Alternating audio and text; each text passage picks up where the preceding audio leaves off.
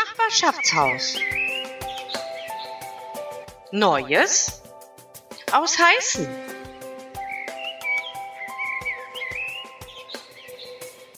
Liebe Nachbarinnen und Nachbarn, dieser Podcast wird offiziell von den Mitarbeiterinnen und Mitarbeitern im Nachbarschaftshaus verantwortet. Dahinter stehen aber inzwischen eine ganze Reihe Leute aus der Nachbarschaft. Dieser Podcast lebt von Ideen, Geschichten und Beiträgen von Jung und Alt. Und wir hoffen, dass Sie weiter so fleißig mitmachen. Ganz lieben Dank an dieser Stelle an die Kinder, die uns mit Gedichten, Gedanken und Gesang viel Freude machen. Wenn Sie eine Idee oder etwas mitzuteilen haben, rufen Sie uns doch einfach an.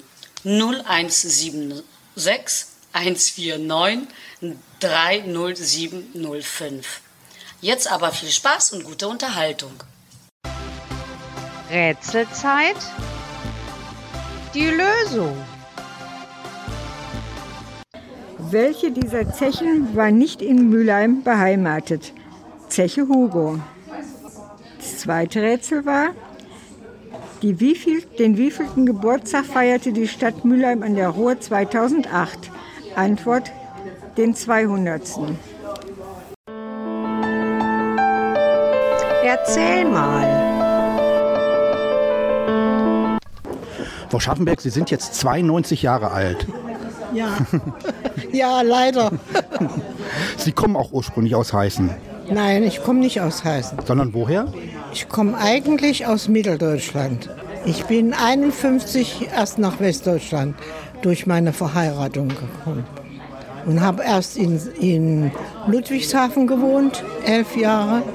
Und dann ist mein Mann hierher versetzt worden. Und dann sind wir nach Mülheim gekommen. 62. Seit 62 bin ich in Mülheim. Dann sind Sie aber noch neun Jahre vor der Mauer gekommen. War das schon damals ein Problem, 51 rüberzukommen in den Westen? Wenn ich das kann ich gar nicht alles erzählen, was da alles war. Ich bin nicht schwarz, ich bin ja legal. Und das war eine ganz, ganz große Seltenheit. Und zwar, ich habe geheiratet und mein Mann war hier im Westen und ich habe in Leunerwerken gearbeitet. Und dann musste ich erst mal ein halbes Jahr vorher kündigen, um den Antrag überhaupt zu stellen, nach Westdeutschland auszuwandern. Und dann haben mir alle gesagt, bist du verrückt? Du hast deine Arbeit verloren, du kommst nie legal nach dem Westen. Aber ich habe die Ausdauer gehabt und habe es geschafft. Ich hab, wir haben am 11. August geheiratet und dann habe ich am 23. September meine Ausreisepapiere gekriegt und da musste ich innerhalb 24 Stunden die ehemalige DDR verlassen. Die Posten waren alle von Russen besetzt. Ich musste zur Kreiskommandantur und wie das alles hieß, nach Halle und alles beantragen. Also das war sehr, sehr schwierig. Aber ich habe alles durchgezogen. Und der Unterschied zwischen BASF in Ludwigshafen und den Chemiewerken in Leuna, war der damals auch vom, vom, von der Arbeit her sehr groß? Also die äh, Ammoniakwerk Merseburg hieß das ja, mhm. die Leuner Werke, ganz früher. Das waren vier, zu meiner Zeit, als ich da gearbeitet habe, 34.000 Belegschaftsmitglieder. Ein Riesenwerk. Mhm. Ja. Die Leuner Werke waren ja auch während der Zeit der Nationalsozialisten ziemlich, ziemlich wichtig, weil da haben die Nationalsozialisten... Die haben Benzin hergestellt, ne? Das war dieses berühmte Benzin aus Kohleprogramm, ne? Genau, die, da war hier das Geiseltal auf der anderen Seite von Leuna und da wurde die Kohle abgebaut und die haben dann im Werk das verarbeitet, eben zu Benzin. Und das ist, was denken Sie, was wir für Fliegerangriffe hatten? Genauso wie die Städte hier weil eben das Leunerwerk so bekannt war. Das war ein wichtiges Werk. Ne? Nein, das war nicht die ganze Geschichte. In einem Nachbarschaftshaus Spezial Lebenslinien haben wir die ganze Geschichte noch einmal aufbereitet zum Nachhören. Viel Spaß beim Download.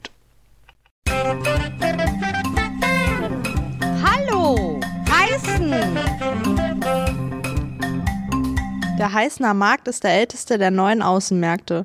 Der Stadtteil mit dem großen Einkaufszentrum hat seit fast drei Jahren einen Wochenmarkt. 16 Händler sind dort vertreten, darunter auch Guido Tümp, ein Heißener Geflügelhändler. Das Marktgeschäft ging vom Großvater an den Enkel über.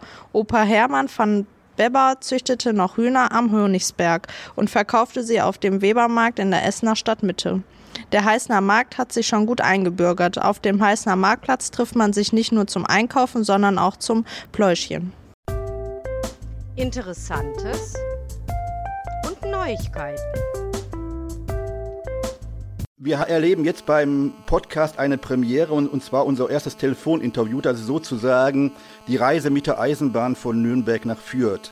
Und mein Gast bei dieser Reise ist Bernd Diekmann. Er ist sozialpolitischer Sprecher im Rat der Stadt Mülheim, seit 2006 auch Mitglied im äh, Rat und äh, unser Thema heute ist eine Geschichte, die sich jetzt kurz angebahnt hat. Und zwar hat, äh, hat das Bundeskabinett am 29.07. einen Gesetzesentwurf verabschiedet, dass ab dem Jahr 2021 die Pauschbeträge für Behinderte erhöht werden. Herr Diekmann, äh, ist das eine echte sozialpolitische Revolution oder würden Sie so weit gar nicht gehen? Das ist eine, ist eine Revolution, die allerdings äh, ein paar Jahre zu spät kommt. Man hätte an diese ganze Geschichte schon viel früher drangehen müssen. Man äh, hat jetzt jahrelang hat man die Sache auf dem, Sachen auf demselben Stand gelassen, obwohl sich überall die Kosten erhöht haben. Und ja. dass das jetzt gemacht wurde, ist mit Sicherheit ein Schritt in die richtige Richtung. Immerhin hat die Große Koalition ein weiteres Mal bewiesen, dass sie doch noch handlungsfähig ist, anderthalb Jahre vor der Bundestagswahl.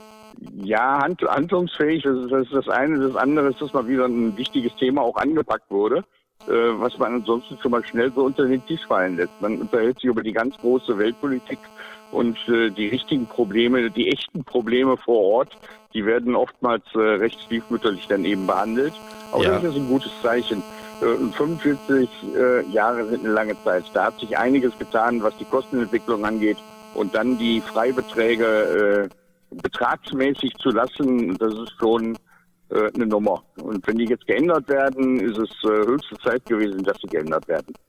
Der große Wurf diesmal ist auch unter anderem, dass auch die Leute, die, die eine Behinderung haben und keine 50 Prozent haben, plötzlich in den Genuss eines Freibetrages ab dem Steuerjahr 21 kommen. Ja, das ist einmal, äh, ist ja nicht mehr 25 Prozent, äh, sondern es geht jetzt ab 20 Prozent schon. Ein Großteil derjenigen, welche ähm, diese äh, Vergünstigung in Anspruch nehmen können, fallen gar nicht darunter. Die fallen eben äh, in, in, den höheren Satz rein, weil die Versorgungsämter immer so bei 50 Prozent die Grenze gelegt haben.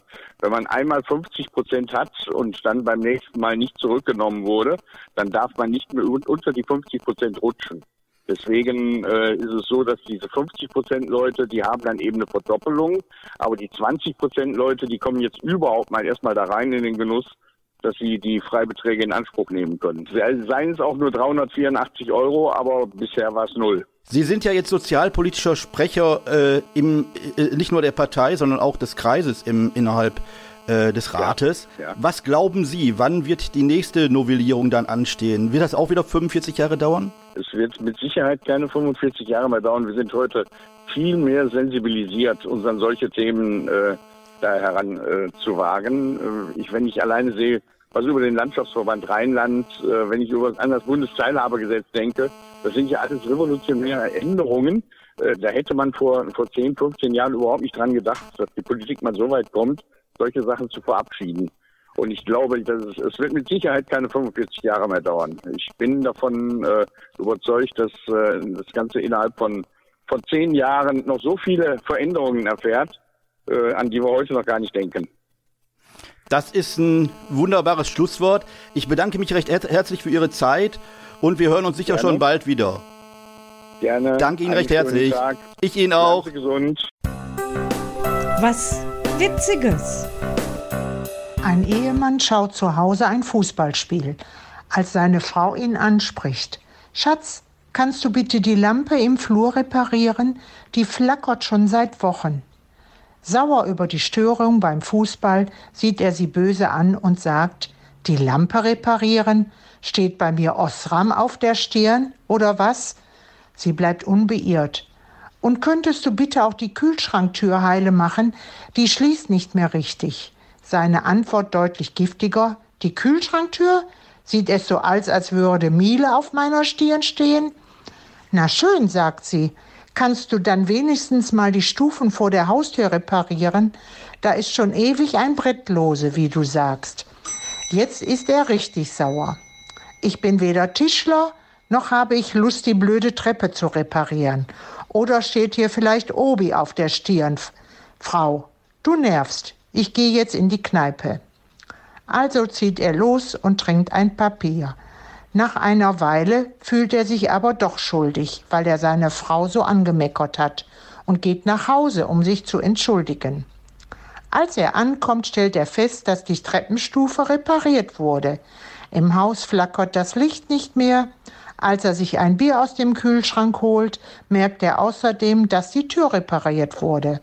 Verwundert fragt er, Schatz, warum ist denn auf einmal alles wieder heile? Die Frau sagt, Tja, Großmeister, als du zum Saufen verduftet bist, saß ich auf der Treppe und weinte. Da kam ein netter junger Mann vorbei und fragte, was mir denn fehlt, und ich habe ihm alles erzählt.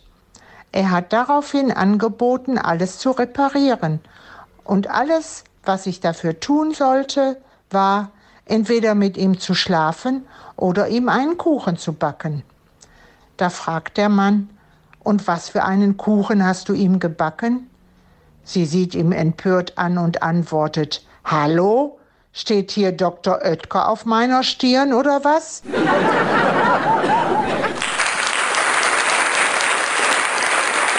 Es gibt einen neuen Test auf Corona, den man im eigenen Zuhause durchführen kann. Man öffnet eine Flasche Bier und sieht, ob du es riechen kannst. Wenn ja, großartig. Dann eines der Symptome Geruchsverlust ist, jetzt trinkt das Bier und sieht, ob du es schmecken kannst.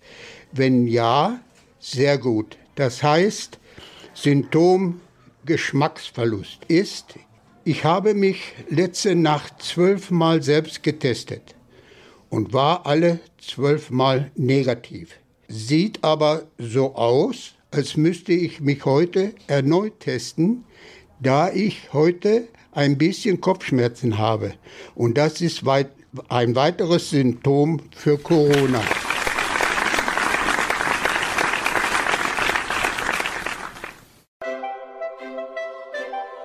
Mülheim historisch. Für 70 Pfennig grün ist die Heide. Kindheitserinnerungen anhand alter Postkarten von Heinz Hohensee. Was ist Geschichte und wann beginnt sie und wann wird man eigentlich alt? Schwer derlei Fragen zu beantworten. Wir leben in einer schnelllebigen Zeit. Mir kam beim Betrachten alter Postkarten die Idee, mit ihnen einen Spaziergang durch das Heißen meiner Kindheit zu machen. 40 Jahre zurück, das ist so gerade die Zeitspanne, an die ich mich erinnern kann. Ich bin so ziemlich in Heißen Mitte geboren, in der Siedlung zwischen Honigsberg und Hingberg, direkt am Sportplatz vom Turnerbund Heißen. Allerdings war dieser Sportplatz damals gar nicht vorhanden, sondern, um die kargen Lebensmittelrationen aufzubessern, unter den Pflug genommen worden. Bis zum Mittelpunkt Heißens war es nicht weit. Hier am Schnittpunkt der wichtigsten Straßen waren nach 1878, als Heißen eine eigene Bürgermeisterei geworden war, zuerst das Rathaus und später dann auch die Kirche entstanden. Die Gaststätte durfte natürlich nicht fehlen. Später kam die Post dazu. Der Wirt Berchem hat den Bau errichtet und an die kaiserliche Postverwaltung vermietet. An der Post vorbei zog sich die Hardenbergstraße. Dort ist 1878 auch der erste Heißener Friedhof angelegt worden. Allerdings reichte er nur für etwa 20 Jahre und man musste später einen neuen Platz in der Gegend des Eichbaums in Angriff nehmen. An der Hardenbergstraße entstand ein Kinderspielplatz. Die letzten Grabsteine dort störten uns nicht. Drei Zechen lagen auf Heißener Gebiet. Wiesche, Rosenblumendelle und Humboldt. Auf Wiesche wurde bis 1951 gefördert. Aus dem frischen Bergematerial, das auf die nahe Halde gekippt wurde, suchten wir uns verbotenerweise Versteinerungen und interessante Mineralien. Unser Lehrer hatte dann manchmal Schwierigkeiten, unsere Funde zu bestimmen. Halde und Zeche sind verschwunden, auch von Rosenblumendelle ist lediglich ein Gebäude geblieben. Andere Betriebe wurden angesiedelt. Die Erinnerung wird durch eine aufgestellte alte Seilscheibe eines Förderturms wachgehalten. Auf dem Gelände der Zeche Humboldt kann man nicht einmal mehr ahnen, dass hier einmal Bergbau betrieben wurde.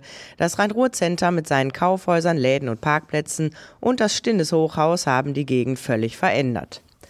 Die Kohleförderung war auf Humboldt zwar schon 1929 eingestellt worden, aber hier war der Landabsatz, also der Verkauf der Kohle. Eindrucksvoll waren die 1934 entstandenen zwölf Apostel, die Verladetürme, die sich längs der Kruppstraße hinzogen. An der Ecke Kruppstraße und Wehlauer Straße, heute Paul-Kosmalla-Straße, stand bis 1958 die alte Schule. Sie war 1828 erbaut worden, wurde längst aber schon nicht mehr als Schule benutzt. Der Konsum hat hier eine Filiale eingerichtet und mit langem Einkaufszettel machte ich dort den Wocheneinkauf. Teil 2 und 3 der Lebenserinnerungen von Heinz Hohensee, gelesen von Svenja Esther, hört ihr in den nächsten Podcasts. Rätselzeit. Und hier die Rätsel von dieser Woche. Die Wiedereröffnung der Stadthalle im Jahr 1957 wollte sich der damalige Bundespräsident nicht entgehen lassen. Gemeint ist natürlich Heinrich Lübke, Karl Carstens, Gustav Heinemann, Theodor Heuss. Rätsel 2. Was wurde nach fast 90 Jahren Nutzung im Jahr 1998 geschlossen? Der Kaufhof, das Tierheim, das Stadtbad, die alte Augenklinik. Nachrichten aus dem Nachbarschaftshaus. Hallo ihr lieben Zuhörer. Wie ihr ja alle wisst, haben wir am 13. September 2020 Kommunalwahlen. Außerdem wird das Ruhrparlament gewählt und die Wahl des Integrationsrates steht an. Eine erfreuliche Mitteilung. Wir, das Nachbarschaftshaus Heißen, ist in diesem Jahr auch Wahllokal. Wir hoffen auf eine rege Wahlbeteiligung. Nun wünschen wir euch ein schönes Wochenende, kommt gut und gesund durch die heiße Zeit. Das war Nachbarschaftshaus. Neues aus Heißen. Bis zum nächsten Mal.